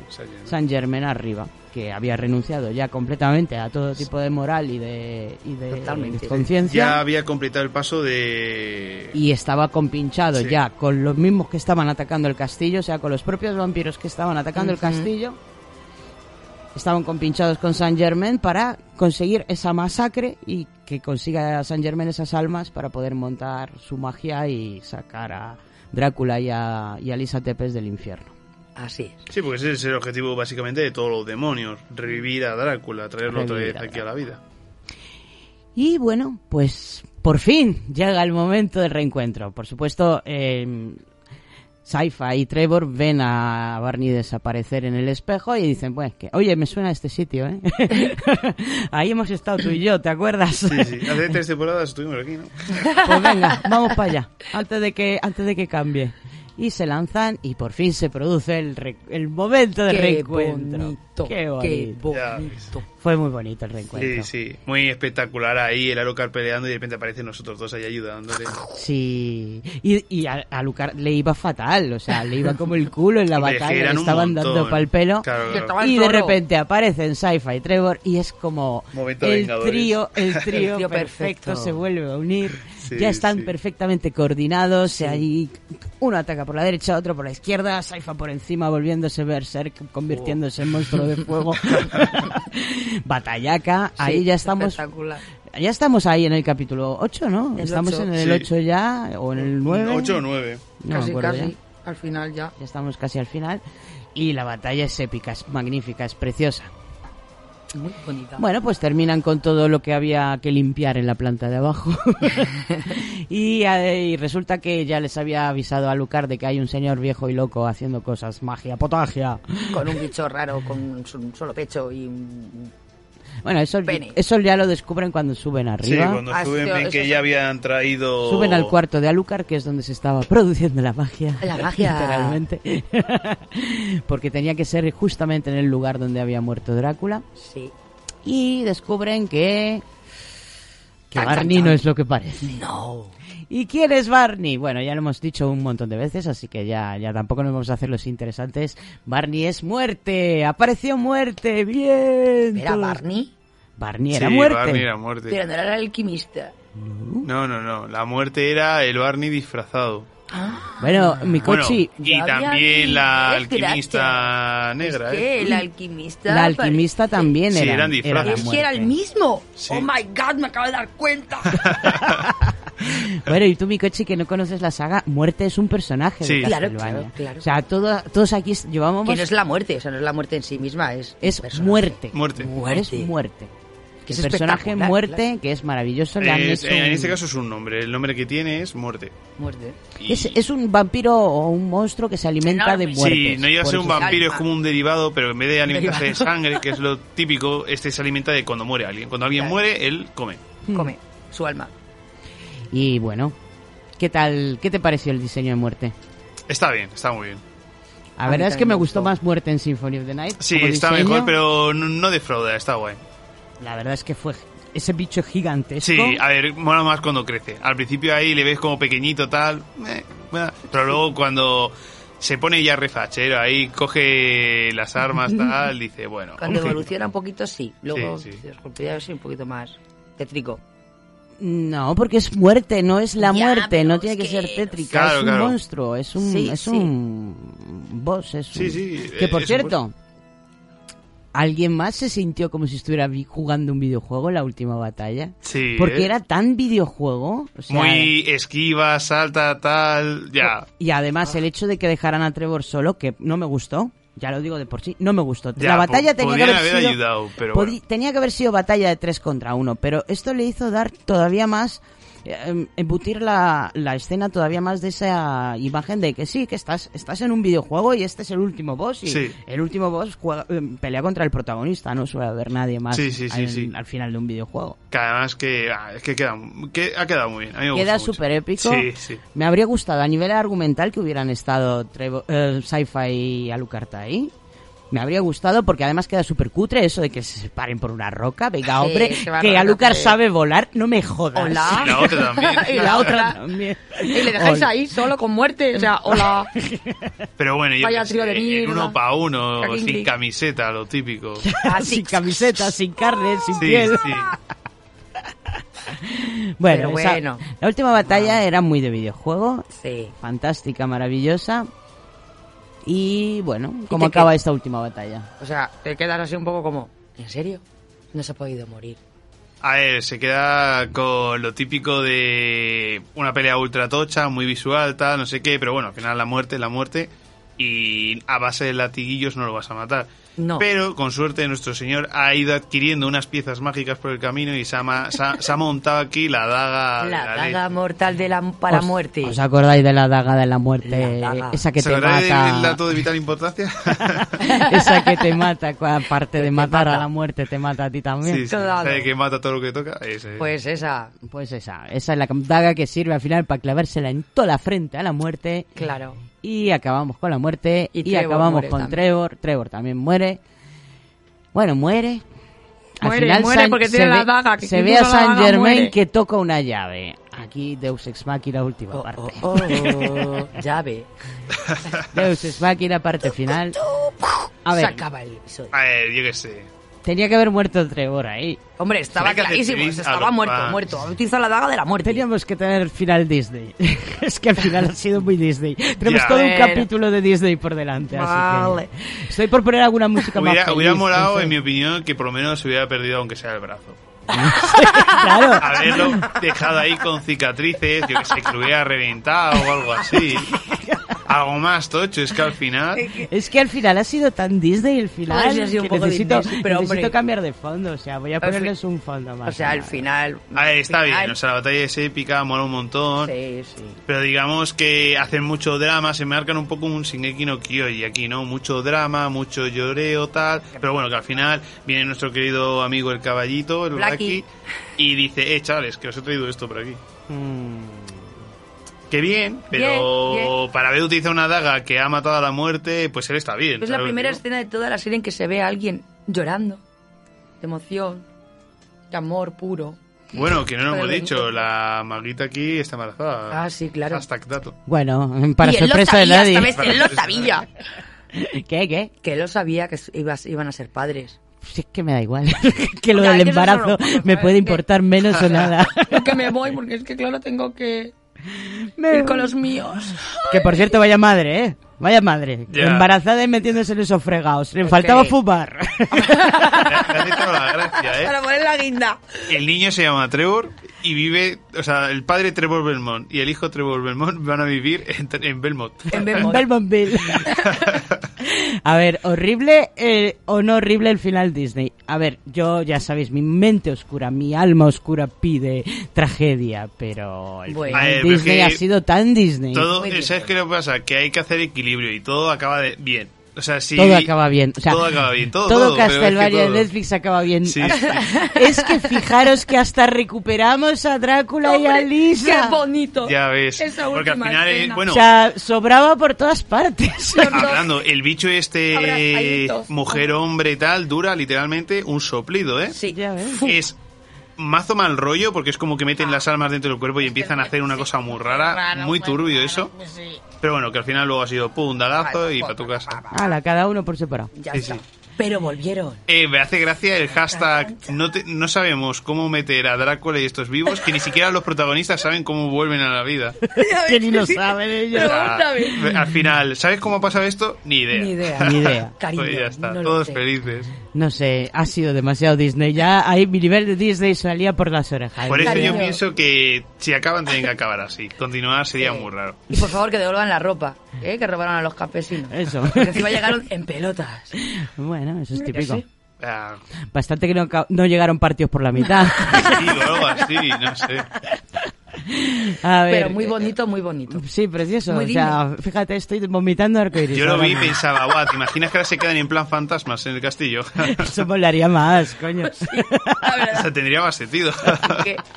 ¿Y ahora qué hacemos? Bueno, vamos a ir a no sé dónde de Inglaterra. Bueno, recopilando el final Lo Disney. eh, ahí lo dejo. el final Disney. Resulta que ni Trevor estaba muerto porque lo trae Blackie.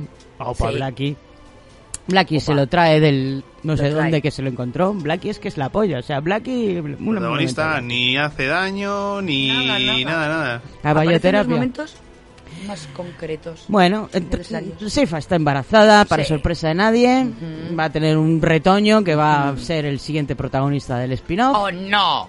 Sí. ¿En serio? Sí. Como Ah, con todo, va de suceso en suceso.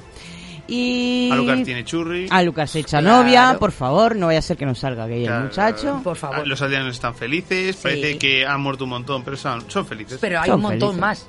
Van a montar un parque temático ahí Sí. alrededor del castillo. castillo. El castillo, eh, para mí, el que de verdad ha sufrido es el castillo, que El en cada temporada sufre unas hostias como si no hubiese un mañana. Ya. Increíble. Y por supuesto, Blácula, Blácula, iba a decir. Drácula y Lisa mm, empiezan una- un nuevo viaje de luna de miel a lo Sí. largo y ancho del mundo. Se van a ir a Inglaterra a- estar ahí con los días nublados. y bueno, y ya irán a hacerle una visita a su hijo cuando. Cuando- Más cuando- adelante. Más adelante. si acaso. Si acaso. Sí, eso. a ver, se va a Que ya está mayorcito, ya. Sí, sí, no, no le traumemos más, que ahora está feliz. Claro, ahora que han contado Churri, Bueno. vamos a aparecer nosotros. Pues no, yo creo que toca poner una canción y empezar el debate y tal. Y eso. Que ya sabéis mi opinión con respecto al final Disney. Sí, pero bueno. sin más. Es más... lejos. Vamos, vamos a ir, vamos a ir poniendo otra canción de The Megas and the Belmonts, en este caso Cracked Schools, las calaveras partidas.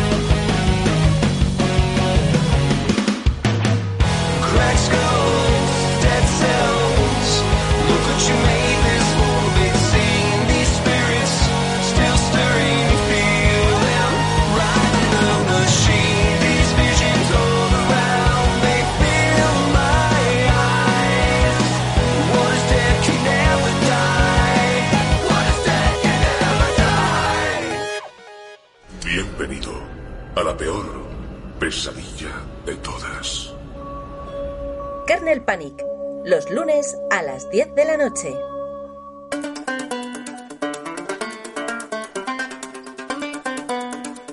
Y llegamos al final del programa ya dispuestos a debatir y a dar nuestra bendita opinión, bendita opinión. Bueno, yo ya he spoileado la mía. Final Sí, sí, que en realidad no, no hay mucho más que decir. A ver, yo me esperaba mis ya, esto es un debate de resultado versus expectativas, ¿vale? Vale. Así que mis expectativas fueron cumplidas a un 50%. Lo Sí, siento. yo igual. Es decir, podría haber sido peor y lo que hay está muy bien. Podría haber sido mejor, pero como lo de lo que hay está muy bien, pues está bien. Lo que hay, yo creo que ha sido poco coherente en general con todo el espíritu de la serie, que era mucho más trágico. En Sí. general, eh, ha habido un final mega happy, factoría Disney total. O sea, que me ha gustado, porque me ha gustado, porque en el fondo yo también tengo mi corazoncito, pero es que no pega. Claro, ese es el tema. Si buscas realismo con Castlevania, dentro del realismo que hay, Por lo menos, a ver, yo le tengo mucho cariño a Trevor, pero podían haberle dejado muerto, por lo menos. sí, pero bueno, yo que o un sé. brazo, como dices tú. A ver, Podía haber hubiera un sido lo coherente al usar un arma tan Hombre, tocha como para era- matar a un tío que literalmente se supone que no se puede matar, ya. que Vale. hubiera perdido algo. Pero ¿por qué se salvó? Realmente. Porque Pues el porque tío San usó- Germain tocó la llave en el último momento. Por la y- llave. Sí, Sí, le metió en la dimensión esta. efectivamente. Y San Germain creo que Ahora se ya sacrificó sí. para que viviera Trevor. Creo, Ah, creo, creo. O a lo mejor sí. Que ahora sí no explica por qué sigue teniendo el brazo, porque se supone que el arma revienta. Pero bueno, Claro, es que. vamos a Va. permitírselo, que se marca Va. un Vengadores. Venga, Vale, a venga. permitírselo, vamos a permitir un montón de cosas. Partiendo, Estamos muy partiendo del- de la, la renuncia a Black Alucard, que ya me dolió. O sea, yo quería un poco de Black Alucard, por favor. Sí, a ver, parecía que iba a verlo, ¿no? Así cuando estaba un poco, pero yo qué sé. A ver, al final se pegan de hostias con un montón de demonios, que eso es, al fin y al cabo está guapo. Hmm. Sí, pero joder, un poco de Y luego me hubiera gustado un poquito más de Isaac y de Héctor, que al final... Pues yo, mira, yo ahí sí que quedé bastante contenta con el final de ese arco. Sí, está bien, pero es que de Isaac va a vivir la vida tal, pero tampoco se ve un poco qué va a pasar de él ni nada. Bueno, pues va a tener un- su propio reino. sí, eso sí. Eso dejo ahí, pero que bueno. además puede ser un reino muy, muy interesante, porque va a ser un reino en el que las criaturas de la noche y los seres humanos van a vivir codo con codo. Felices. Felices. ¿eh? Mira es que hasta en bonito, eso. es que es tan que- bonito todo. Es que en esto es Happy Disney, No sé colega. yo, ¿eh? Van a vivir en una en realidad, inclusiva histeria en, en la que va a haber que decís, lesbianas muy monstruos de la ¿eh? noche y, y familias multiculturales de monstruos de la noche y, No y sé, yo lo veo humanos. muy turbio eso, ¿eh? Al final acabarán teniendo criaturas Claro, mixtas. yo ¿eh? eso va a salir muy turbio, ¿eh? Lo de la araña que dispara ácido, ojito, cuidado, ¿eh? Yo no digo nada, ¿eh? A lo No mejor dices nada y lo dices todo, ¿no? olvidamos una parte muy turbia. que como se pongan las criaturas de la noche a reproducirse con humanos, pues tendremos cosas ahí extrañas. y Nos va a salir lo de la alquimia más de una vez. ¿eh? Perturbadora. Muy perturbadora. Bueno, un mundo de furros. Eh, el pobre Héctor no sé lo que va a hacer con su vida, teniendo en cuenta que es el único que no se ha quedado con ninguna churri, pobrecito. Nada. O sea, todo el mundo ha tenido su churri. Momento sad, ¿eh? Aquí Momento hay... sad momentos aquí. sad. Hombre, igual acaba liándose con, con Isaac. Bueno, lo mismo. Posiblemente, no, no lo descarto. persona Hay que vivir, vida ¿no? Hay que vivir Isaac. la vida. Loca. Además, Isaac ya tenía un ramalazo que no podía comer, así que... Si cogemos el juego, ya ni te digo. No, el juego, olvídate del juego. Prefiero el Isaac de Castlevania de Netflix mil veces más que el del juego. Normal, normal. La verdad es que me encantó Isaac en el Sí. juego y que le dejen como está y que se líe con, con Héctor o con quien le dé la real gana. Tiene el derecho a montar su propia orgía con furros. así que... Sin más, está bien. No En sé, lo que no consigo, lo que no consigo encajar es lo de lo de Drácula y, y Lisa, de verdad no lo entiendo, no me cuadra. Fanservice no, total. Fanservice por un tubo. Sí, ya que, que- Sí. ya que ponían fanservice, podrían haber mostrado fanservice del trío, que todo el mundo, toda Latinoamérica unida quería ver ese trío. Pues nada, no. No, ese trío, ahí, imagínate, pues Bueno, unas, la- a unas ver, aguas ojito, ¿eh? termales. Ojito, ojito. No se dice que nada porque todos viven en el mismo sitio, ¿eh? Podría haber No. hasta cuarteto y todo. Sí, ¿eh? en este Lo caso mismo. cuarteto, que ya tenemos a la cuarta en discordia. Ah, ojo, ¿eh? ¿Eh? Mm. Claro, hombre, Pero ya no sería lo el. Bedmont con el Alucard irían por un lado seguro. Eso seguro, es que se hacen una pareja más bonita. Sí. Muy bonito. sí. Aunque bueno, sabiendo lo que sabemos sobre las siguientes sagas y sobre la verdadera OTP del fandom, me parece a mí que Alucard va a tirar más por el retoño que por el padre. ¿Qué dice? Es verdad, ¿eh? Bueno, Puede ser lo primero turbio, vamos ¿eh? a dar las noticias que tenemos que dar Noticias. noticias, noticias, noticias. Ha sido confirmado ya por Netflix que va a haber un spin-off de Rondo of Blood y eh, Symphony of the Night. Vamos a tener a Richter Belmont y a Alucard haciendo cositas, espero. Espero yo que haya cositas. Y bueno, María Ber- Bernard también aparecerá. Seguro. Me, me da igual. Siempre me una tía por ahí cuando sobra, pero bueno. Por lo de la igualdad, igualdad iba a decir. En fin, La igualdad. habrá otro trío. Habrá otro trío, seguramente en este nuevo spin-off. Y en este nuevo spin-off no va a estar, por desgracia, Warren Ellis ni Ad Shankar- Adi Shankar, que es el, el productor. Oh. Lo de lo de Warren Ellis ha sido un completo un completo cotilleo y un completo escándalo de cancelación. Bueno, Por si no os habíais enterado, No. Warren Ellis ya fue echado literalmente de Castlevania antes de la emisión de la cuarta temporada, aunque sigue estando firmado los guiones por él y siguen siendo sus guiones, pero no va a participar en el, en el spin-off debido a un escándalo de acusaciones de agresión sexual. bueno. Así que os cuento un poquito más lo que hay por ahí. Em, parece ser que más o menos el por- allá por el 2020 eh, aparecieron en redes sociales los testimonios de tres mujeres, Katie West, Meredith eh, y Jane Holm, que acusaron a Wellis de acoso sexual. Entre las evidencias que aparecieron fueron capturas de correos electrónicos escritos por Warren con palabras como 37 29 27 38 siempre dije que tenías el cuerpo de una corista, ahora tienes el cuerpo de una corista modificada genéticamente. Y recuerdo cómo te moviste bajo mi mano. Pues estas son las declaraciones cochinas del señor Ellis. Y bueno, pues la gente se puso en plan. Em, en plan System Justice Warriors. ¿Quién escribe correo hoy en día? ¿Verdad? y en Twitter se puso a arder y Warren Ellis intentó arreglar las cosas con una declaración vía comic book en la que pidió disculpas y dijo que debía ser más consciente y más respetuoso con los sentimientos de las personas. Pero bueno, ya era demasiado tarde, el daño ya estaba hecho y le echaron de, todo, todo el asunto este. Pero no sé por qué, mm, esto ya sí que no lo entiendo, en la cancelación también acabó manchando, por así decirlo, al productor de la serie, Adi Shankar, porque decía que se había puesto de parte de Ellis o algo así. En realidad yo sospecho que en realidad pues mm, había más otras cosas. Yo creo que aprovecharon el echar al uno para Eh, echar al otro.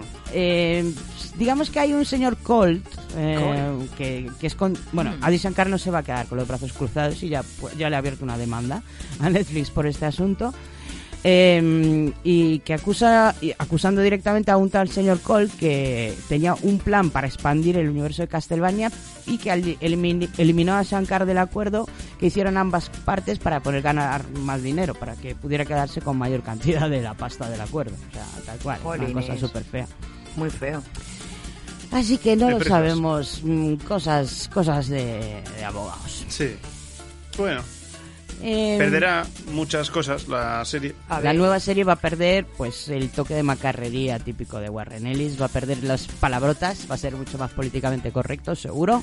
¿Más Disney? Más Disney todavía. Esperemos que no, hombre. Uy. Eh. Sandys continúa. Esa es la buena noticia. O sea, el director de animación creemos que se va, va- va a continuar, va a seguir, siendo. De hecho, Powerhouse Animation está siendo muy bien valorada por, por Netflix en general. No sé si habéis visto la nueva serie de He-Man. No. ¿Cuál? Pues es de Powerhouse Animation, Anda. la de Masters of the Universe. Ah, ya, ya. Buah, se ve muy bien, ¿eh? Sí, sí. La animación también. Luego- Luego también estaba esta otra, la, La de Zeus, del- ¿no? la del hijo de Blood of Zeus, ¿era? Sí, la sangre. La sí, sangre de Zeus, que me encantó, mismos. me pareció una muy, historia muy, muy chula. Y de hecho ya tiene su propia su propia estética este estudio de animación que yo directamente veo cualquier cosa suya y, y soy capaz de reconocerlo. Sí. Es una un estilo de animación que bebe mucho de Madhouse, ya lo hemos dicho en más de una ocasión, pero ole, joder, si, si le gustan y admira los mismos estudios de animación que nosotros, ¿qué más podemos decir? A Sam Dis, ole, Sam, tío, sigue así. Sí. Sí. Así que le deseamos mucha suerte a Sam con sus próximos y futuros proyectos. Eh, esperamos impacientes este Symphony of the Night remozado. Que lo veremos. Que a ver qué tal. Tenemos muchas ganas. Yo personalmente sí, porque soy muy fan de esa historia. Y a ver qué tal se le da a Netflix esta nueva aventura. Y a ver. Va a ser mejor, va a ser peor, va a ser igual. No se sabe cuándo. Lo veremos. Igual no creo. Está Mejor puede ser. Peor también puede ser. También puede ser. También puede ser. ¿Que sabemos cuándo puede ser el, el estreno? ¿Para No, cuándo se espera? Yo creo que de Está aquí todavía- a dos o tres años. Exacto, está todavía en fase de preproducción. Sí. Se saben muy pocas cosas todavía. Y bueno, pues poco más, ya os he contado el cotilleo. Em, Super cotilleo, por otro lado. Si quieres, em, lo que queda de, de- de algunos minutillos, Momonga Samaki quería hacer un- una pequeña disertación sobre cómo ha cambiado el tema de las eh, adaptaciones de videojuegos. Pues sí. Que nunca se ha dado muy bien a la industria adaptar videojuegos en general. A ver, con empezar, creo que la más que hemos visto todos de Resident Evil, que creo que es la más conocida en general, porque también hay una de Mortal Kombat muy vieja, que no sé si la habrá visto alguna gente, que es mala, muy mala. Street vamos, la- Fighter. Sí, también. Sí, hay de juegos de luchas creo que ha habido varias, pero bueno, muy malas todas. Malas. Y la de Resident Evil, pues bueno, que es que no tiene nada que ver. O sea, cogen nombres, cogen monstruos, cogen cosas por el estilo, pero. Tomb nada. Raider tampoco es una gran adaptación. Sí, pero bueno. Las últimas son un pelín más realistas, Sí. pero sigue siendo bastante... Sí, difiere bastante de lo que es la historia del juego, cuando en realidad las historias de los juegos son muy buenas de por sí. O sea, no costaría, creo que en nada, coger la misma historia. Porque ya que estás Ya, pagando bueno. por el copyright del personaje. Tiene que ver, tiene que ver también un poco con el orgullo de los guionistas, el crear algo nuevo, no utilizar simplemente o adaptar. Claro, pero es que compites un poco con algo que a la gente le gusta mucho y que cuando coges el mismo nombre, la gente espera mínimo algo parecido. Ojo, una de las críticas mayores que se han hecho al Castlevania de Netflix es lo poco, lo poco que sabía Warren Ellis y, sobre la saga Castlevania. Él cogió los personajes y se creó una historia a partir de ahí. Es que Sí. realmente usa muy poco.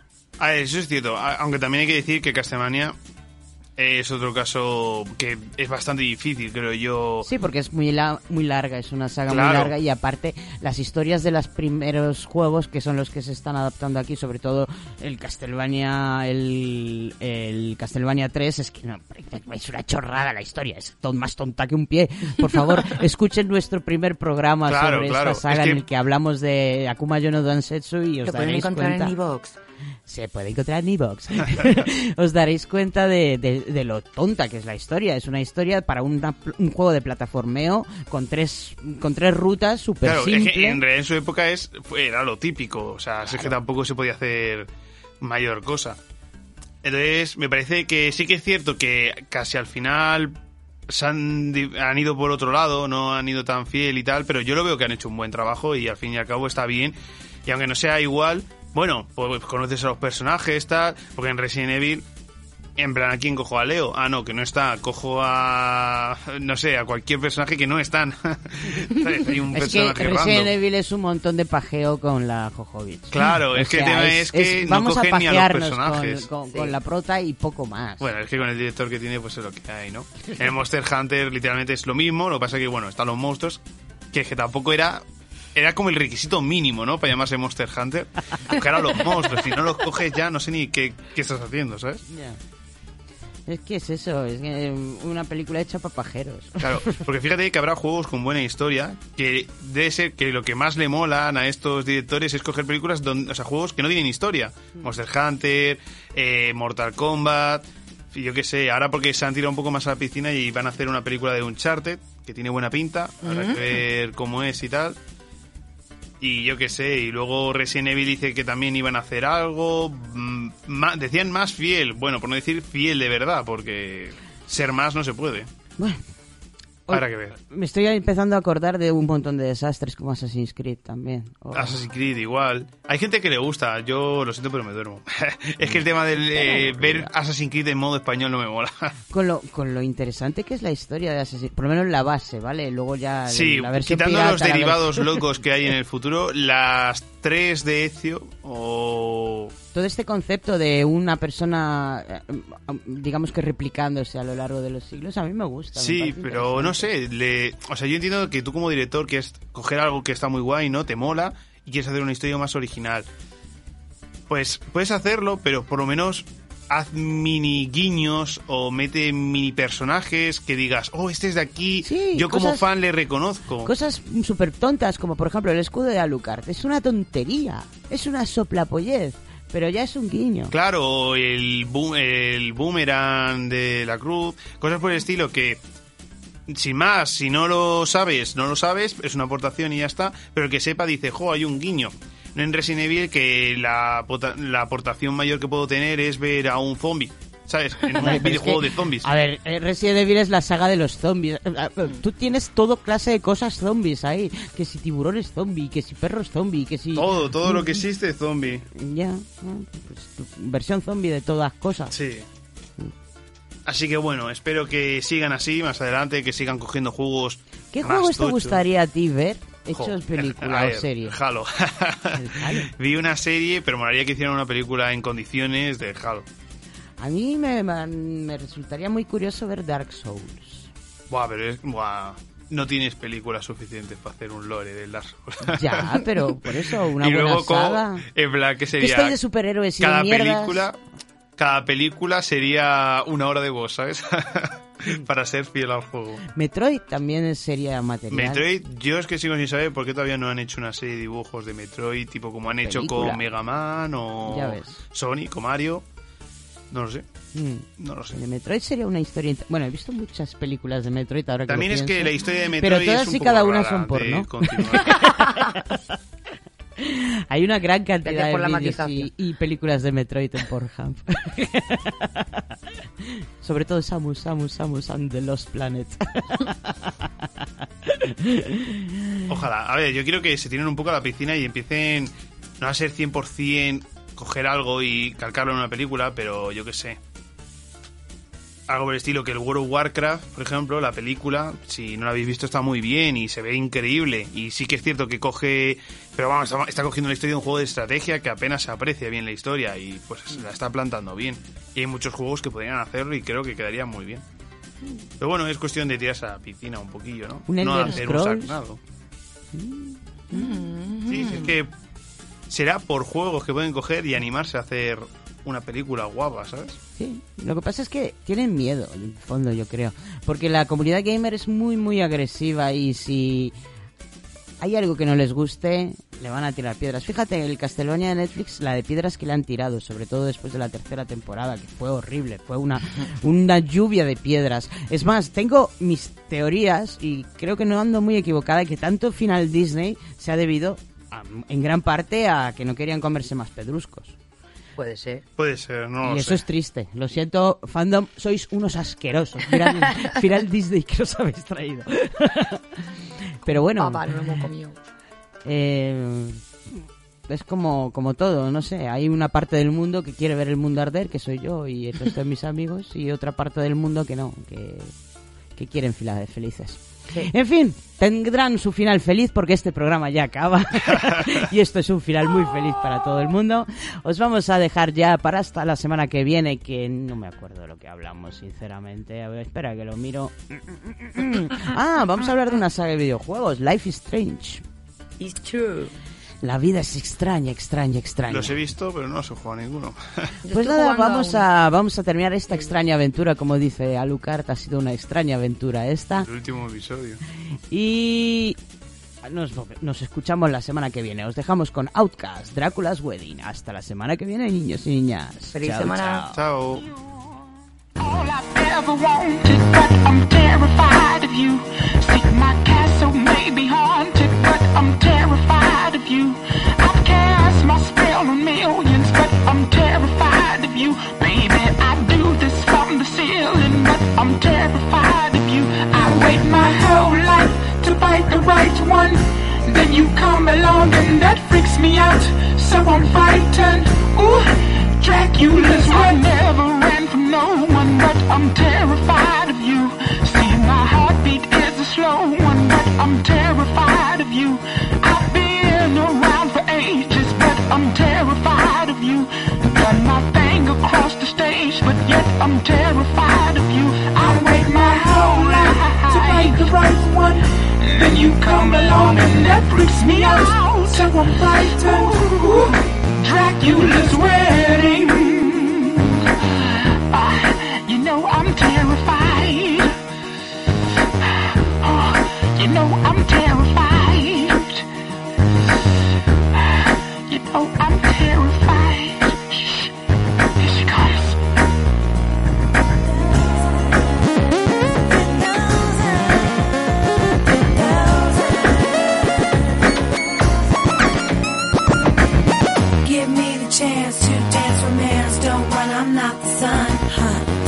At stake. Oh, bad choice of words, but I'm not the judge.